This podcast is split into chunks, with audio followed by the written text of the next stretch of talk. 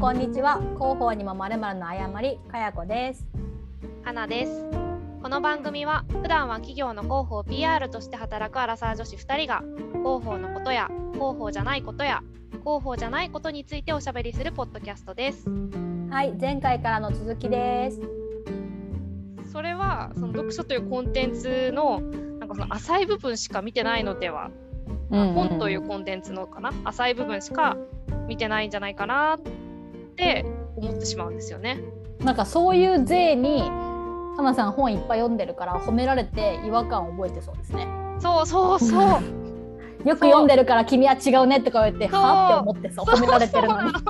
そうなんだろうなと思いながら聞いてましたそういう人に見下されるのではなく逆に褒められることに違和感を覚えてのこの感想なんだろうなと思ったなんか僕と一緒だねみたいなこと言われるといや違うからって思うんですよね 一緒だねって言われ一緒だねって言われる君はこっち側の人間だねみたいなあの言われ方をされるといや別に私あなたの側にいないけどって思うし そうやってこう二元論みたいなことすることに全然リスペクトできないんだけど、で、なんか反抗的な気持ちになってしまいますね。でもそれはその気持ちはわかるな。そうなんですよ。よくわかりましたね。うん、そうなんですよ。絶対そうだと思った。だってなんかこう そういう気持ちになるのって自分がやっぱり見下されて腹立つみたいなことに端を欲することが多いじゃないですか。でもかなさんは読んでるんだけど読み方に関していろいろ言ってる人のことがなんか違うなって思うってことは そういう人に、まあ、一緒くたにされたり持ち上げられたりしたんだろうなって。でしかも大体その時にそれが言えないからあの だから今お焚き上げしてるもしかして。あそう。お焚き上げしてる。お焚き上げしてる私今これ。まあねそれ言ってくれて違いますよとか言ってわざわざねなんかそこでねわざわざファイト始めなくてもいいから。まあこれも一つの意見だからそのなんか私はもう誰にも自分の意見を押し付けたくないないのであのなんかその人はそう思っといてくれたらいいんですけど、うん、まあだからそうですね。これは悪口ではなくてお焚き上げですね。やっぱその姿勢がちょっと私今後取り入れていきたいやっぱすぐ私ねやっぱ鞘から抜いちゃうんでシュッと。違いますけど みたいなすぐ臨戦態勢に入るんで。一つの意見だねって後になったら冷静に言うけどその時はもういやいやちょっと回線の義みたいな感じで始めちゃうからな。違いますと私は違いますんでとかって。いやそういう勇気も必要だと思うんですよ。で なんだろう。そうやって意見を戦わせることもまたあの大事なことだと思うんですけど私はこう極度に摩擦に傷つくっていう自覚もあるんで下手なこと言わないようにしてるんですけどね、なんか別に相手を傷つけたいわけじゃないですしね。私本読んでる人のことすごい好きってやっぱ尊敬しちゃうんですけどそれやっぱ自分の中に本が一番いいものだっていうステレオタイプがあるからなのかなって今話を聞きながら思ってたんですけどなぜそう思うのか考えた時に本が一番歴史があるじゃないですか。要は物を残す手段として、うん、今逆に下火になってきてるぐらいだけど。そうなった時、ね、やっぱコンテンツ数がいやそれゲーム実況動画の数と本の数とか言ったら分かんないけどなんかコンテンツとしての数とカバーできている範囲が多分広いんでしょうね本って。そうですね、うん、だから本を読んでるっていう人に幅広さみたいなのを感じて好きなのかもしれないって今なんか聞いて思いました。そうかもしれないですね。あのだからいろんな幅の取り方があるけどその、うん、本は1,000年2,000年を軽く超えるからそうそうそういう意味ではそのレガシーであることの良さみたいなのがありますよね、うん、その本には。だって私が去年一番感動した本は、うん、な大賞2021 2021はこれ別に全然部分的に取り出したものなんですけどあのマルクス・アウレリウス・アントニヌスもう一回言いますね、うん、マルクス・アウレリウス・アントニヌスっていう、うん、まあ、ローマのご検定がいるんですけど、うん、まあ、要はローマ時代に王様が書いた日記なんですよ。ほうほうほう。自省録って言うんですけど、うん、もうもう難しそういや難しくないんですよそれが。で私が読んだのはその跳躍ってあのいや何？超超すごいとかの超にあのあ跳躍ね。の自制録なんですけどだからあの全然難しい言葉で書いてないんですよ。本当ですか？今だってタイトルもう忘れたけどコンスタンティヌスコンスタンティヌスコンスタンティヌスですっけ？なんかもうえもう圧がすごい。アウレリウス・アントニヌスです。私この人の名前あの長くて大好きなんであの覚えてるんですけど。長くて大好きっていうのが全然分からんけどふーんって思います。そう。でなんだろうな。この本のすごくいいところはこの人が誰かに言うために書いてないことなんですよ。あ自分自身のために書いてるんですよ、日記として。うんうんうん、だから何て言うんですかね、あのー、自分に言い聞かせてるんですよね。日々、なんか人のことを悪く思いそうになった時とか あとびっくりしたのはあの朝起きるのが辛かった時に、うん、そんな今この瞬間のこう起きるのが辛い気持ちに負けて大事なことを忘れてはいけないみたいなこととか書いてあるんですよね。めちゃくちゃ共感できるんですよ。あの、まあ、共感できるぜみたいになっちゃってるけど、あの、びっくりしたんですよ。2000年前の王様ですよ。もう、何人付き従ってただろうみたいな。うん、すごい時を超えて朝起きたくないみたいな感じに 共感してる。同じこと思うんだって思ったらもう私その時結構仕事で追い詰められてたんですよね。まあちっちゃいけど同じようなこと考えたりしてたんですよ。なんでこううまくできないんだろうとか、どうしてこう人間関係ってこうなっちゃうんだろうとか、あの思ってたんですけど、いや2000年前のあのしかも賢いと語り継がれてる王様があの同じことを思ってんだとしたら、あのもう無理だわと思って。そうだこのね現代に生きる一市民であるからさんも。そうこんな別に王様でもないあの賢くもない、まあ、この人たちと比べたらね、うん、そのようななんかこう本当に小市民がねそりゃうまくいかないさと思って、うん、あのそうやって自分を客観視できたんですよ。いいね。めっちゃいい話じゃないですか。そう。でさっきの話に戻るとやっぱりその2000年前に人が書いたものが読めるっていう、まあ、そういうメディアってもう本しかないんですよね。そそうですよね、うんうん、テレビとかなんだろう、まあ、新聞ですら、やっぱここ100年ぐらいのことだったりするわけなので、やっぱ1000とかいう単位になるともう本しか残ってない。で、そういうメディアの魅力っていうのはありますよね。そうそうそう。なんかだからな何らかのジャンルの造形の深さみたいなものを本が好きという人にまあ感じ取って本が好きっていうだけじゃ何も共通点ないのと一緒ですけどほとんど、うん、でもなんかそんな何かしらのとこが好きなんだなっていうところにこう何ですかねシンパシーを感じるのかリスペクトを感じるのかそれでやっぱ本が好きという人のことをに好意を持ってしまうというのはありますね。なんかねあと知識欲求ある人なのかなって思あわかるわかる。他のコンテンツより本を好きっていう人に対して。で自分がまあ割とある方だから似たものを感じるのかもしれない。あと、うん、好きな人が読んでいる本は知りたいですね。わかる。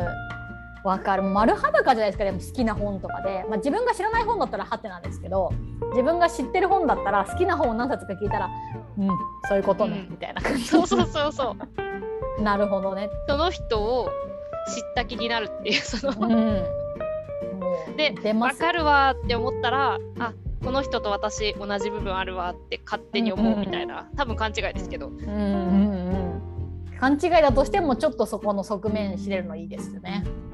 あとそのさっき言った知的みたいなことで言うとやっぱり言葉が好きみたいな人は好きかもしれない。やっぱこう言おうと思ってて忘れてたんですけどやっぱビジネス書に言葉の美しさみたいなのを感じないんですよ。わかる。表現が秀逸とかがビジネス書にないじゃないですか。例えが分かりやすいとかはあるけど。まあほとんどないですよね。だって必要ないから正直そのビジネス書を書くにあたってその私的な文章にする必要ないしなんか簡単で分かりやすい単語で表す方が善じゃないですか。あんまり人が分からないな、構成が大事ですよねそうそれこそ今回紅葉あるいはライスには塩を読んだ時に健単化っていう単語が出てきたんですよ。健単化知ってますか？健単化ってなんだよと思って調べたら食欲の旺盛な人大食感で出てきて嘘だろ？って思ったんですよ。健単化って表すみたいな。今ググったけど確かにこの字であれば見たことあるけど、うん、健単化っていうことないですからね。そう。だこれはビジネス書においては多分握手ですよね。うんうんうん、だから適切ではないですよねみんながわからない言葉を使うっていうことが。そうそうそうそうなんですよ。だけど小説においてはその言葉選びが人格を表すし雰囲気を表すしみたいなことになるからいいじゃないですか。で表現とかもまどろっこしいこととかも全然いいからやっぱその文章として美しい芸術作品でもあるっていうところがまた小説。でもその言葉への愛みたいなのは例えば芥川賞って、うん、結構悪評が立つことの方が多いというか、うん、そうなんですね。あんまり詳しくない、あのー、見てみてほしいんですけど、アマゾンのレビューとか見ると、うん。うん、芥川賞作品って、えっとまあ、例えば伊坂幸太郎の本があの4.5とか言ってたとすると、うんうん、芥川賞の本って割と3から4というか、まあ、4を超えることってめったにないんですよ。へまあ、それはなぜかというと、うん、その芥川賞作品っていうのは、まあ、あれは芸術なんですよね。純文学だから。だからまあ要は前衛的なんで、うんうん、その攻めちゃってるからその、うん、大衆文学ではないんですよ。なるほど。でエンタメでもないんですよね。うんうんうん、でもすごくいいというか私はすごく好きなんですよ。あの好きそうな気がしてきた自分が。それこそ昔池澤夏樹さんの「スティルライフ」っていうその芥川賞作品があるんですけどそれをこう読んだ時あの開始数ページでしびれるみたいな。へなんだろうな物語とかなくてもいいって思った。へえ。もう一文一文がそれこそあのかやこさんがゴッホが好きって言ってたと思うんですけど、うんうん、その絵のタッチとか、うんうんうん、何を題材にしてるかとかも、うんうんうん、とかどうしてそれが書かれたかとかもあるかもしれないけど、うんうんうん、それ以前にもうこのタッチが好きみたいなことあるじゃないですか。うんうんうん、あるあるある。で、まあ、私はその解像度で絵画は見れないんですけど、うん、その小説ってやっぱり言葉を知れば知るほどすごいなこの組み合わせみたいになるんですよね。あの又吉さんの火花とかもあれ芥川賞を取りましたけど、うんうん、そのすごい命をかけて紡ぎ出してる文章だなって思うんですよ。へ特にやっぱ冒頭数ページがすごいんですよね。うんうんあのがぜ読みたくなってきた。恐ろしい。なんだろうもうそれだけでいいって思っちゃって。幸せで。本当だ火花も4超えてないアマゾンレビュー。そうでしょ、うん、川上美恵子さんで私がすごく大好きな純文学の女性の小説家さんなんですけど、うん、その人の本も「父と蘭」って意味わかんないあの親子の気まずさを描いた話に始まり何、うん。うん、て言うんですかねあのストーリーはそんなに重要じゃないんですよね。なんか、うんうん、もちろんそのその人たちへの共感みたいなことは存在するし、うんうん、最近だとこうフェミニズム文学的な立ち位置から見てこう意義がある本だったりするんですけど、うんうん、もうねそれ以前にもう文章が もうなんかああ幸せ日本人に生まれて本当によかったって思うんですよ。えー、そんなにこう摂取できるんだ言葉を。なんだろうな新鮮なフルーツとかをこう私フルーツ苦手なんだけど、うん、フルーツ苦手？新しい情報来たけど一旦置いときます、ね、プチプチ。こうプチプチ弾けるこうみずみずしいものを食べてるみたいな。そういう感じ、うん、やっぱ素材が違うよねみたいな。あの、うん。もう何にも味付けとかしなくていいわみたいな。こうそういう世界が広がってるんですよ。で自分が私恩田陸さんが、うん。えっと、書いた「麦の海に沈む果実」っていう本があってこれは昔すごく好きだった本で、まあ、今も。あんまり読んでないんだよな。いや直近のは読みましたけどね。売れたやつ。ミツバチと遠雷。あそれも読みましたね。うん。麦の海に沈む果実が私の中でベストなんですけどほうほうほう。この人のその書き出しもうん。あの神ってるというかうん。私それであまりにこの数ページが好きすぎて、あの自分で全部その数ページを打ち出したんですよ。好きな映画はディクテーションするし好きな本は書き出す。でそしたらえ？みたいになることにがいっぱいあるんですよ。なんでこの文章の次にこう来たとかそのなんでこの言葉を使うのかみたいなことがこう、うん。ちょっと解像度上がってうん。分かって、うんまあ、結局なんでそんな文章が書けてしまうのかは分からなかったし、うんうん全然あの要は真似したかったんですよ。こういう感じで書きたいと思ったんですよ。でも私にはやっぱり書けないしうん。この密度の文章を200とか300ページ書くってどういうことなんだろうってあのしかもそこにストーリーがあるでしょみたいな。うんうんうん。キャラクターとかも描かなくちゃいけないんでしょって、うんうんうん。もうすごいなみたいな。うんで思ったんですけどうん。まあだからそのただそこに日本語がこう美しく並んでいるだけで、うん。まあ、それがもう芸術みたいなうんことはすごく思いますね。うんやっぱそこの美しさありますもんね。そうなんですよ。そういうのにもなんか敏感でありたいですまあ、ね。やっぱ我々は、ね、古いキャラの世界観を脱ぎながらそうなんですよ出まか。ら、美しさあります。詩とかね。詩とかはまだわかんない。詩とか俳句とかは私は。詩はね私摂取はねもう20年ぐらいしてないけどそれこそ黒歴史で言うと小学生の頃に私ホームページを自分で作ってたんですよ。うんうん。私も作ってましたよ。作ってたの？うん。また共通点あるよ。そんな共通点ある。小学生の時にホームページ作ってたの最もポピュラーな反応は「え？なんですけどまさかの私も作ってましたって 今うん、こっちがわかるわかるえって思って聞いてたけど今。なん作るよねホームページみたいな。なんで分かられたんだろうって今なんか衝撃が走ってるけどその時にポエム載せてましたよいっぱい。私も小学校の頃は詩書いてた。で。それこそ江国香織さんの本が好きだった友達と、あの本当に今は誰にも見せられないポエムノートみたいなのをなんか交換日記みたいにお互いに詩を書いてうんうんあの渡してでその詩の感想と新しい自分の詩を書いてまた戻してみたいなの文を学少女味のある小学生時代過ごしてる。やってましたね。だからなんだろうそういう感じで読む詩はわかるというか、えっ、と江国香織さんの詩とかは全然グッとくるんですけどその昔の詩人の作品とかき読んでもうんまだねそこには達してないですね。いつかまあちょっとあれですか。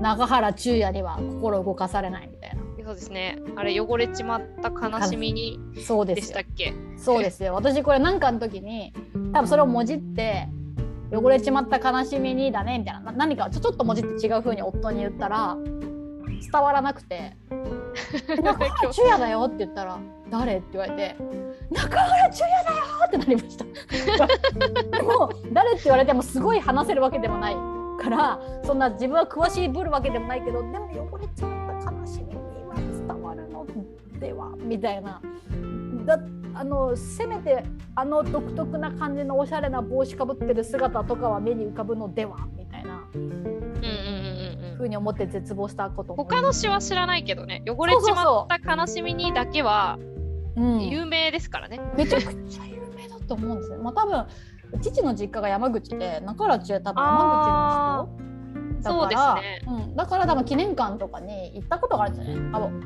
ある意味でそういう本をめちゃくちゃ読む親に育てられてるからそういうのに触れていただけかもしれない。私国語便覧が大好きだったんで国語便覧、え知らないですか？うん、私が今度知らなくて配られていたはずですよえ？中学の時も。配られていた？これを？なんか今見てもピンとこないですけど。国語便覧は国語のサブテキストですよ。これ見たことあるかもしれん。一個だけ見覚えあるやつある。そうでしょ？うん。私これが大好きで今も本棚に入ってるんですけどこれにはなんかその要は本当に平安時代の文学とか慣習に始まり、うん。その現代、まあ、現代って言っても当時の現代だから、うんあの2000年代ぐらいの話ですけど、うんあのまでの有名な作家さんのその写真と代表作が全部出てるみたいな。へえ面白そそれが特に中学の頃かなとかはそこに出てるその「平家物語」の序文とか暗唱させられてたんであのう。させられてたなさせられてたでしょ？させられてた。そうでそれであのめっちゃ見てたしその他のページも結構読んでたんですけど私国語の教科書より国語便覧が好きで、うんあのもう思い切って言いますけど変な子。変な子やな。中原中也はだから絶対出てきますよねそこに。うん。って言ってもこれ今この話そうだよねみたいになんないですね。うん誰もなんないと思うけど。ふーんっていや今そうだね祇園少女の鐘の声は声みんな言えますよね。そうそうそうそう。風の前の塵に同じぐらいまでみんな言えるんじゃないかな。そこはみんな覚えた多分義務教育だから覚えてるんじゃないですかね。竹取物語とか。うんうん、竹取物語は覚えたかなでも祇園少女の方が記憶に残ってるけどなんか若干ずれるけど私娘の成長で楽しみにしてることの一つが学び直しなんですよ。うんいいですね。小学校とかに行って教科書とか早くもらってきてほしくて なんか自分でそれ全部もう一回摂取するのちょっとしんどいじゃないですか。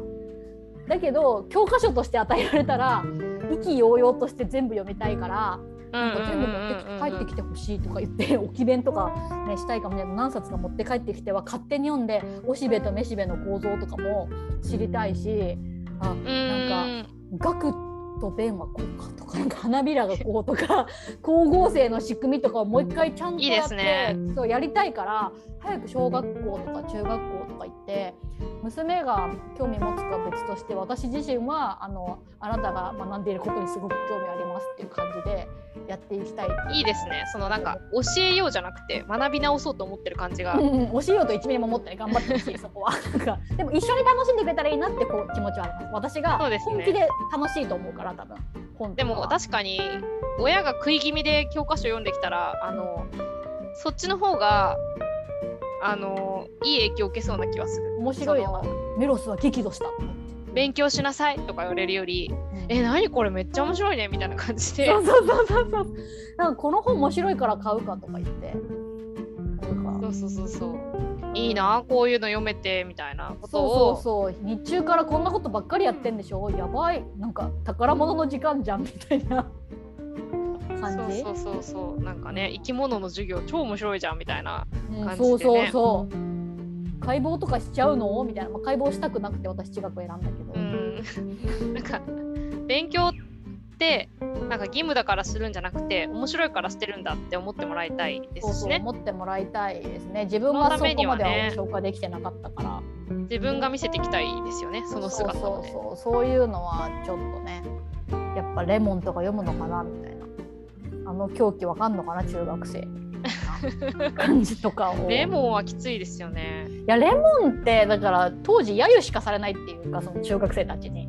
意味わかんないじゃないですか。うん。てかその意味わかんないもの載せすぎでは？と だから大人のそういうのいいと思ってる人が選んじゃってるからなんか。あのーそうめっちゃ言いのはあの心ってあるじゃないですか。ありますね。夏目漱石。あれって教科書出てるんですけどうん。なんか過去編から始まるんですようん。そうだったっけ？うん。そうなんです。で私なんか時を経て心読んだんですけどうん。が多分ちょっと違うんですけど他の人と。うん。あの過去編に入る前のうん。あの少年の描写がめっちゃいいんですよ。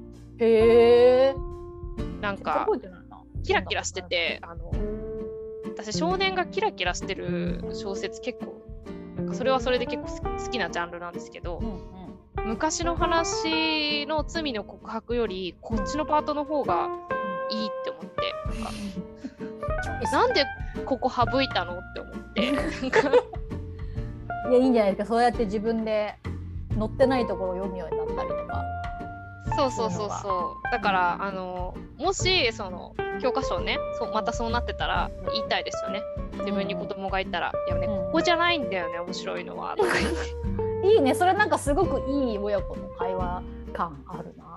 良きですね、そうなんです。もっとだから教科書でうん。国語国語というかなん日本語というか小説というか、そういうもののこうがこう嫌いになったら悲しいですよね。うん、でもなる人いますよねなんか、ま、そもそも国語の授業面白くないし、読めないしみたいな人はやっぱ入り口としてあれを摂取してしまう要は小学校とかで順当に面白いものに出会っていってなんか本へのハードル下がってるみたいな人は中学の現代文の教科書もちょっと楽しめるかもしれないけどなんかそこで初めて長い活字に出会う人もいるじゃないですか。うん正直そんなに本も言葉難しいしね。そうなんかだからそれってもったいない、まあ、初めて出会うって小学校だから日本語難しいならせめて書いてあることがうん。なんか書いてある内容が分かりやすい方がいいと思うんですけどね私はって思って。ねとか中学生がこうね理解しやすい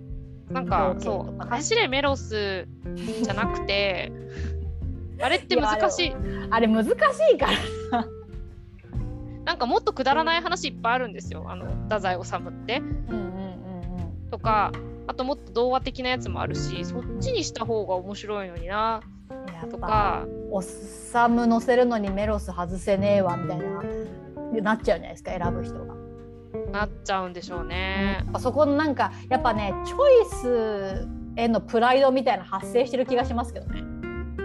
そうなんですよね。そのそこの界隈だけでの選んだ人に対する品評実際の読む方の意見は全く入らず「えお前太宰載せたのにメルスじゃないの?」みたいな感じをやっなんかある気がする私それこそ国語便欄であの、うん田山花いっていう人が自然主義の代表として紹介されててちょっと合ってるかな田山花いっていう人がうん自然主義の代表的な感じで描かれてるんですよ。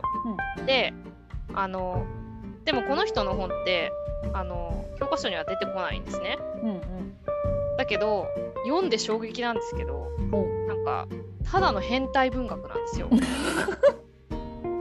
あのなんかこの布団ってうん自分のその家に来たなんて言うんですかね助手の女性にあの30代半ば過ぎたまあおじさん的な作者がその淡い恋心を抱いてうん。ででもそれをちょっとかっこつけて本人にもちろん結婚してるからね。うん。言うわけでもなくみたいな、うん。でその子が去っていくまでを書いた話なんですけどうんでうん。なんで布団っていうタイトルかっていうとその子が去っていった後にその子が寝てた布団の匂いを嗅いで、うん。あのあーみたいになる話なんですいやもうちょっと辛いなおじさんだし。でこれが自然主義かと思ってあの それに名前をつけたら自然主義なんですか？これが人間の自然だからいいみたいなあのだからいかに分断があのおっさんに支配されてたかっていうことも感じたんですけどそのそれはおっさんレイさんなのではないの？でもめちゃくちゃ面白いんですよ。そのえ？布団が？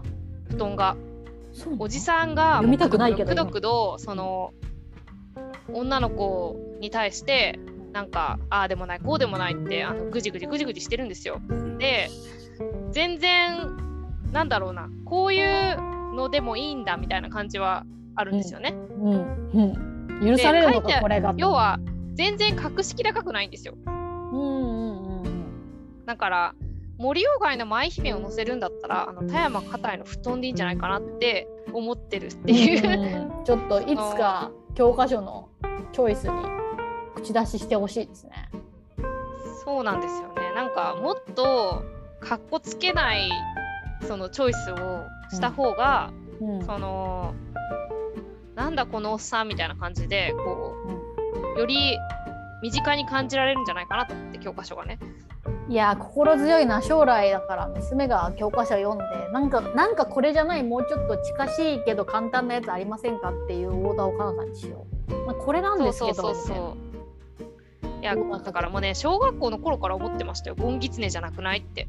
ゴンギツネじゃなくない？え思いませんでした。なんかなんでこんな話載せるんだろうと思ってなんかね国語の教科書とあと道徳の教科書でなんかいっぱい話読まされません？生まされる。なんか全部ピンとこないから面白くもないしその単体で。なんか目的に合わせて書かれてるから特に道徳の教科書なんて。なんかもうななんか何も何も揺さぶられない。ここそうなんかもっとあるでしょうって思って。そのななそれこそなんで狐が最後に死ぬ話を 死ぬから載せるんだろう。って思ってたんですけどね。でもそんなに衝撃ないからかな。まあみんないずれ死ぬし、もっとあるでしょう。面白いなんか話って。うん。それもね、ずっと思ってる。そうかな。いや面白いな。載せるからみんな本読まなくなっちゃうんだ だから読んだらいいと思ってるわけじゃないけどうん。本が嫌いっていう人もまたなんかその、なんか誤解してると思ってて本を。うん、確かにね。やっぱファーストタッチが何か間違っちゃった可能性が高いですからね本が嫌いな人は。そうそうそうそうそう。うん。だからなんか別にあの東野圭吾とか読んだら私別にすごい好きとかじゃないですけど、うんうん、あの全然敷居高くないしそうそうそう。わかる。なんだろう。ことわかる。そう映画みたいに一瞬で読めちゃったりするわけですよね。秒で読めますよね、そうそうそうそう。だだからただそれが文字で書いてあるだけっていう話なんですけどね。うんそれがなかなか知らずにうん本を食わず嫌いしてる人とかもいるから本の良さももっと伝えていきたいなとは思いますよね。うん、今日でたかなでこのそう小さい頃の出会いが大事だと思うんですよね。だからあのそれこそ本当にエクに香りとか読ませてほしい子供に。狂気あるけどでもでもあれなんですよ読んだ方がいいよって言っちゃダメだと思うんですよ。これはママが読んでる大人の本だからあの読んじゃダメだからって言って 本棚に入れとくのがいいと思う。読みたくなっちゃうなそうお母さんの本棚から勝手に読んでたなでもあまりに難しくてやめて結局図書館に行くようになったけどそれこそ親に感謝してますねなんかすごい与えてくれたから本を。でなんか読みなさいとかも何も言われず面白いと思うっつって5冊ぐらい渡されるんですよ。ドーンとうんうんうんわかるわかる。でなんかまあ読んでみるんですよ渡されるから。面白いなと思って、まあ、チョイスも良かったんですねうちの母も本の虫だから。でどんどん読んででそのうち自分で選んだらって言って図書館に行くようになるみたいな。私もでもそうでしたね。あそのもともと本が好きだったかっていうと友達と仲良くなりたくて始めたんですけど読書は。うんうんでも親は本だけは割と買ってくれたから。うんうん、あそれもあるかも。なんか何はなくとも本は買ってくれてたんで。そうそうそうそうそうそう。なんか漫画とか激渋りされるけど本はあそうなの読みたいのはいとか言って、だから本屋さん行って好きな本を選んできていいよみたいなそうんの、うん。何冊までで？みたいなことがこうったりはして、そうそれが買ってもらえるならね買ってもらいたい楽しかったっていう記憶がありますね。あーそれやろうあと私は漫画もすごい冊数読んでたんで数百冊ぐらい所有しててでそれはなんか口酸っぱくあなたに漫画を読ませているのは本も読むからであるって言われてたんですよ。